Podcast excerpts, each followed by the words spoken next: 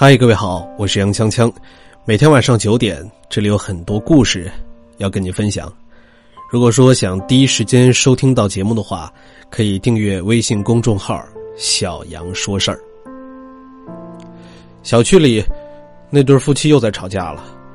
妻子说：“这油条是我早上五点起床给你亲手炸的，豆浆用的豆子是昨天晚上就泡在碗里的，今天现炸的。你吃完一擦嘴，看不到我的辛苦付出也就算了，还埋怨我早上做饭动静太大。”丈夫说：“你完全可以去早市买早饭呢，我可没逼你亲手做啊。”妻子几近哭腔说道：“外面的都不卫生啊。”我还不是为了你吃的健康一点丈夫说：“你以为你做的就一定健康啊？”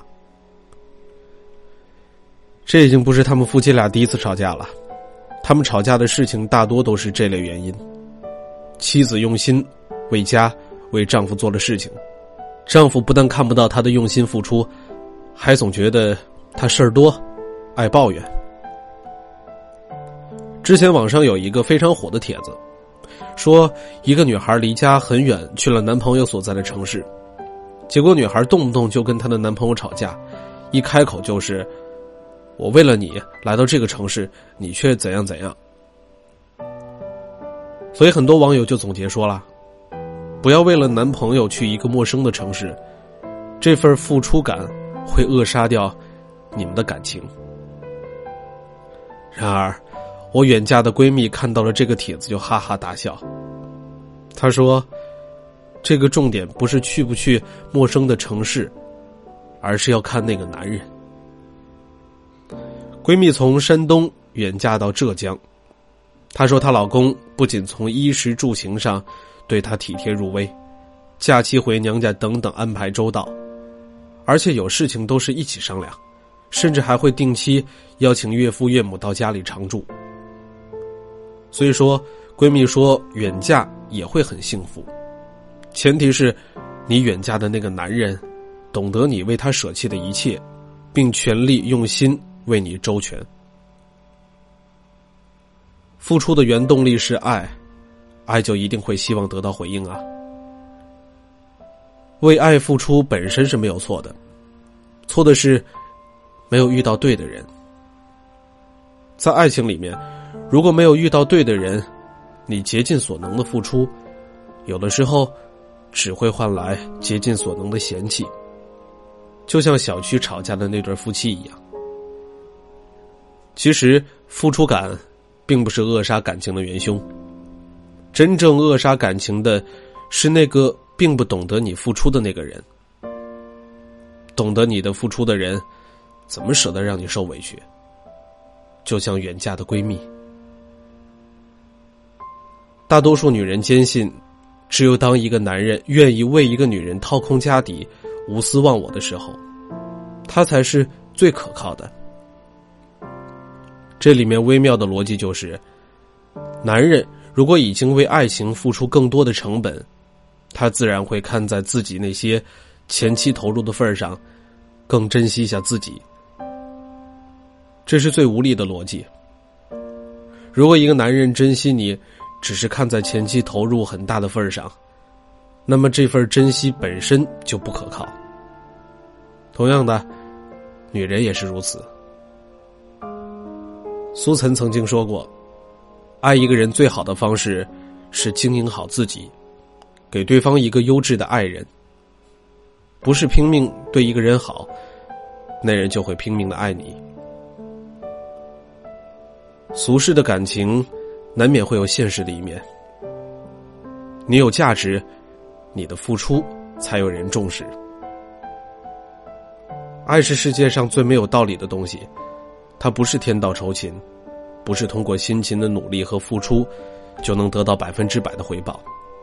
它不是数学题，只要演算方式无误，就一定能找到正确的方向和出口，求得正解。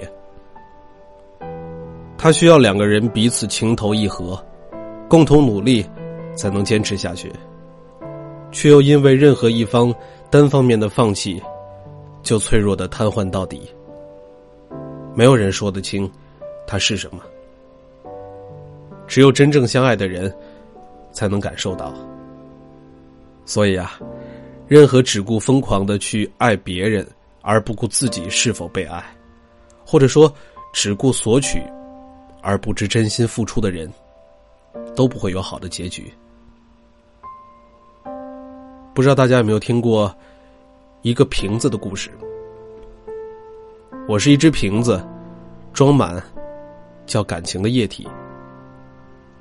我救过一条奄奄一息的金鱼，但我忘了，金鱼的记忆只有七秒。直到放走它的那一天，后来我遇见了小海绵，烈日下的它被烤成紧巴巴的一团。我救了他，于是我们成了好朋友。可是我知道，朋友绝对不是一味索取。